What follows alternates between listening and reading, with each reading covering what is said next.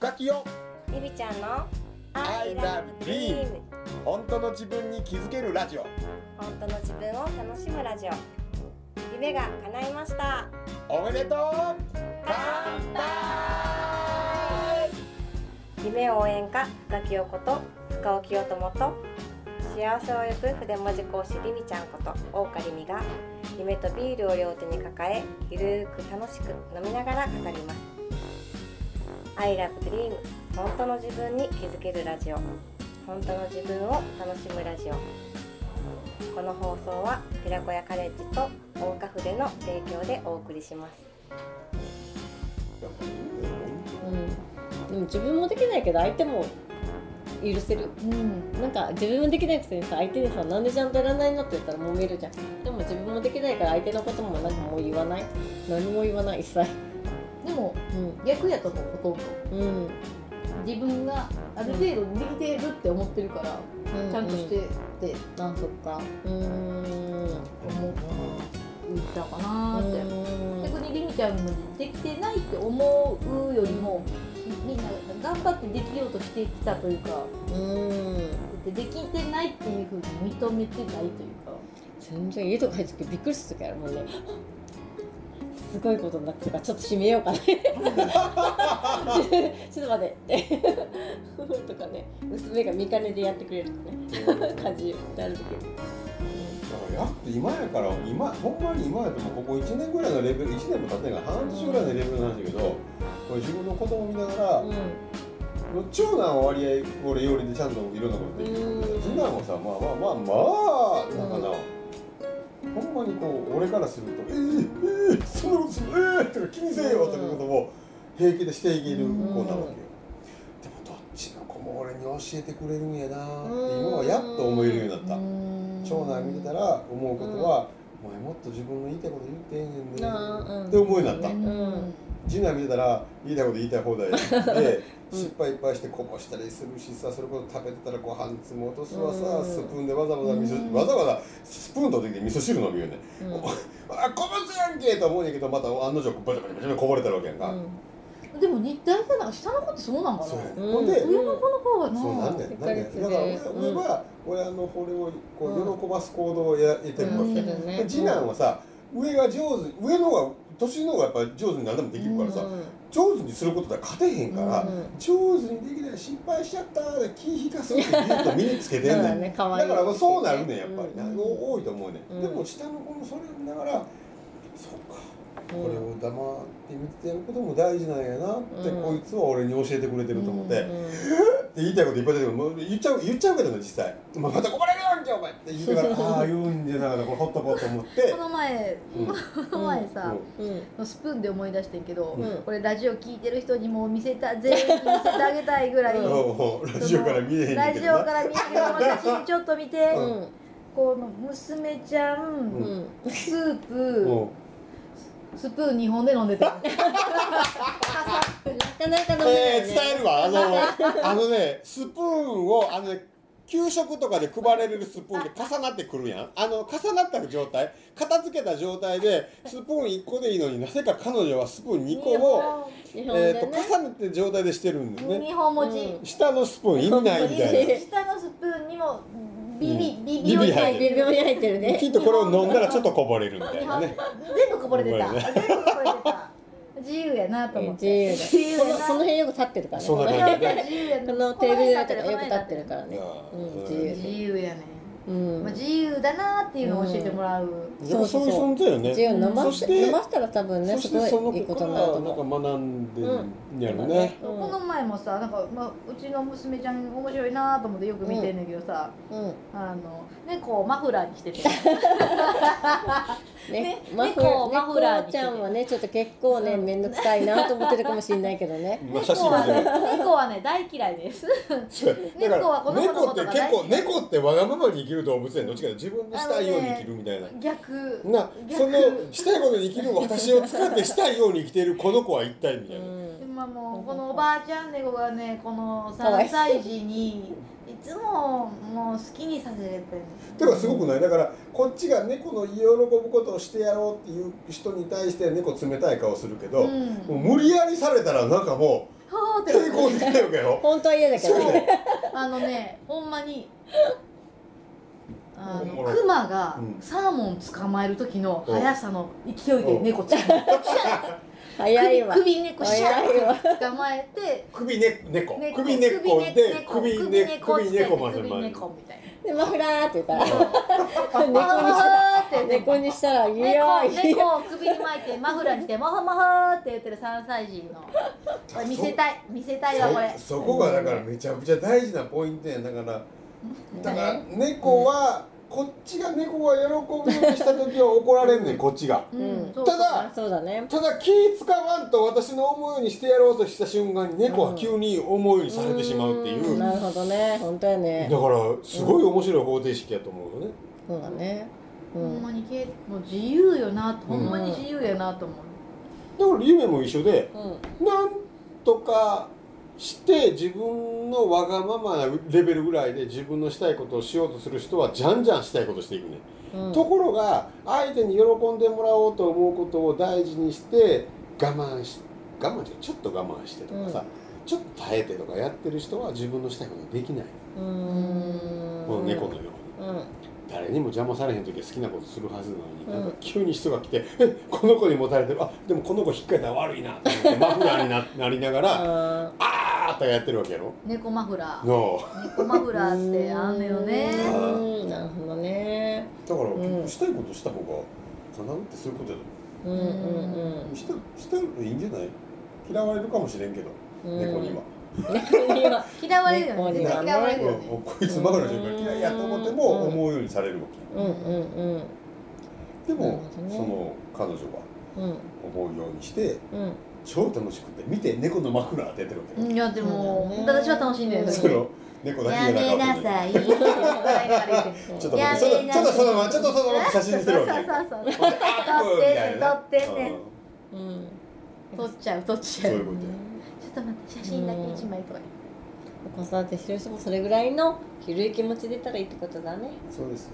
うん。いやでもほんまにそのゆるくいける時とうん。いけへん時はあるある。あ全然あってよ。やっぱねイライラしてる時とか自分に余裕がない時とか。そう時間がない時とかよりも余裕がない時はそんなこと多分やってないんだけどうん。ちょっと自分に余裕があるとそうやっていろんなこううん。見れたりとかうん。するからうん。自分がどうやったら余裕ができるかなっていうのをうん。自分の性格ともちょっと合わしながら見てうん。あの作るようにはしてる。余裕は作らなあかんなと思って、うんうんうん。なんか私結構バタバタしだしたら余裕なくなる、うんなんかそれ世の人みんなそうやね。うん。そうやね。そうやね。みんなそうや。みんなそうや。ね。うん。だから鳥飼ってバタバタしてる時余裕ないや。うん。ん必死こいてるやん。そうそうでも空に飛んでうんふわーってした時にゆとりが出る。せやんな。鳥だけに。うん。せやな今鳥だけにな。ゆとりが。ゆとりやなすいませんそうですね。え面白いなくだらん。こと言いました。でも言いたいこと全部言いました。ね。うん。そうだからそこら辺どう？ううまいって。ゆとり？自分のゆと、うん。その余裕をうん。余裕の作り方。あー。全然私うまくない。私はなんか本当にもこうやったら自分は余裕余裕できるなというかそのなんか僕は余裕さえあれば、うん。まあまあそういうふうに生きれるっていう方程式は分かってるわけやんか,、うん。うん。で自分のゆとりを作り方みたいなのは、みんな分かってるんかな世の中の人は。私は全然やっぱり普段仕事してて休みの日にあの筆文字の仕事してるから、そのそれをめがけて1週間はそれ平日はやってる。仕事しながらうんその空いてる時間にそこに向けてやってる。それが終わるとまた次の週はその次のやってるから、もう本当に余裕がなないから。ああと自分の性格的にもギリギリにならないと結構あやらないやらないっていうエンジンがかからないのもあるから、うん。結構すごく焦るしーうんもうそこはねもうちょっと余裕が持ちたいなと思うけど多分、うでもなんとか帳尻合わせて毎回やるから多分できるから、うんそれでいってるんだろうなと思うね多分逆にいっぱい多分余裕があっても多分やらないかもしれない。うん。やらないかもしれない。それは性格かもしれないもうこれは。うんギリギリで頑張ってエンジンかけてブワーってやってあ終わったって言ってちょっと落ち着いてもう全部次のってやるのが多分好きなんかも。うん。それは性格本当性格だと思う。もうでも毎回後悔するよ。もうちょっと前もってやってけばよかったとか泣きながらやったりするよ。泣きながらもうなんか準備したりするけど。うんっちかって早めに用意しといあて全然できない、うん、安心したい側ですよね。うん。うんうんまあでもそれはねどこまで一緒も結局一緒やね。うん。1週間前に準備したら次また1か月後とか2週間後のものも見えてくるから、うん。で結局それをしようとするから、うん。うんまあ、結局一緒やわ、うん。あでもうんそうやな一緒やな。うんやっぱ時間かな、うん。自分の時間がどなんか本使えるかによっなんてか生徒さんでさあの仕事しててうん。看護師さんしてて、うん。子供さんも小さいから10時9時ぐらいに寝て朝4時に起きて筆文字書きたいからやってますで毎日、アップしてますって子いたらさうん。もう神かと思ってすごいやんそれって。ゴッドだねゴッド。もうえやりますって言うけどさ私も見習いますって言うけどできないやん。でも どう考えてもそんな早くに起きる4時に起きれないし、でもできる子はそうやってやるから、うんうんうん。すごいなと思うよ。尊敬するし自分も。でもなんか自分がなんかやろうと思ったんだけどね。もうちょっと早く起きて、せめて1時間早く起きて私もできたらいいなと思ったけど結局できないから多分自分はやりたくないんだなと思ってそこまでやなんか自分は早起きとかは多分苦手だし多分楽しいと思ったらやるやん。起きるやん。でも楽しいと思えないからその頑張らなきゃって思うと多分やらないから意味ないかなってちょっと思って。あ諦めた。諦めた。そうだね。だから楽しいと思ったら多分やると思うまた。うん。うん。だって俺昔教師してる時はうん。4時？うんとか4時半4時から4時5時ぐらいの間かな。うん。で目覚ましつけつけずに起きてうん。やってたけど、あったあった。今うん。やらなくなったもんね。うーんなんで起きてんの？なでもそれも起きる。ほんまに子供が起きる手前にふって目覚めた時は結構な俺の朝日タイミングで起きるねやっぱり、うんうんあの朝日が昇る時間頃に目が覚めるっていうのは体質で、やっぱ最近だんだん徐々にまた早くなってきてうん。うん5時半付近とかさ、なってきたけどね。うーん。でもなんかでもなんかねもうそういう風になってきた。なんかなんかそっちの方を優先。だから字も書きたいとかあれもしたいこれもしたいはあるけれど、今は寝たい。自分の最初の頃の方がすごい頑張って書いてたうん。し本とか作ってたけど今の方があんまりやってない気もするけど楽しんでたりさ。そうだね。また違うことでね。無理してやることじゃないのかなと思って。だから昔なんかやってたあの結局何が今逆に楽しい、うん。もう没頭できるほど楽しいこと楽しいっていうかこれはみんな好きやわーってのある？みんな好きよあーちゅうかね多分ね力の使い方が上手になったのよ。うん。今言いかけたんやけどその昔さすっごいベテランの人とすごい新人の人がユニットを組んで歌を出した、うん。その時にそのミュージックあ PV ううん。んプロモーションビデオを撮らなければならない、うん。その時にうん。そのベテランの人ってやっぱすごく上手やから、うん。ここをカッコつける。ここはやる。ここはしっかりするの分かってるから他は手抜けるんやで、うん。ここは手抜いても大力抜いても OK やで。でも新人のその子は最初から最後まで常に決め続けようと必死なんてやってたって。うん。終わった時にヘトヘトになってた。うん。でもさいざ PV が出来上がってきて見た時にもさもうどっちもかっこよく見えるわけやんか、うん。っていうことが多分な経験上できてくるようになっちゃったのもあると思うね。要はあの当時必死に筆文字書いてた時はうん。もう全力尽くしていいものが出てくうん。るでも今はたまに別に力得ずに楽しく書いてたらうん。逆にそれを褒められたりとかいなう状態そそれそれがなんか俺の中でゆとり余裕みたいな。うんうんそういうものが勝手に出てきたんかもしれんね。うん。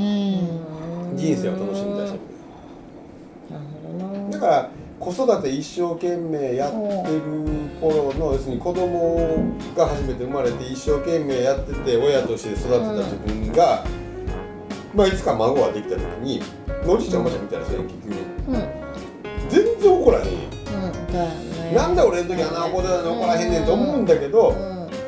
あれはきっと彼彼女たちのゆとりなんだ。うん。うん。うん。これでも大丈夫っていうふうに思えるようになったゆとりがああれを許せるっていうことに入ったんやろうなと思って、うん、だって今思うもんね。ね、その自分が子育てしてないからうやっぱりみんなねすごい頑張ってるなとかそのそういう目で見れるけど多分そのとこにいたん、らなれないし多分それが普通普通なんだよねきっと。みんな頑張ってる。新幹線乗せうん。ちっちゃい子連れた時にさ泣かれた時にはわざわざさ新幹線の席から出てさ間に入っていってて飛行機の中でもさ長い長距離乗ったりした時にさ泣かれた時にそうそう。どうしようと思ってたけなどるなるだけどだからあんなことがあったから、うん。今うんその全然違うなちっちゃい子を抱えた親がさ新幹線ないだかわーって言ってこう出てから見たら偉いと思うえねー本当に頑張るんねでもないいいよここで泣いとってもええよ。って俺は思うそうだね。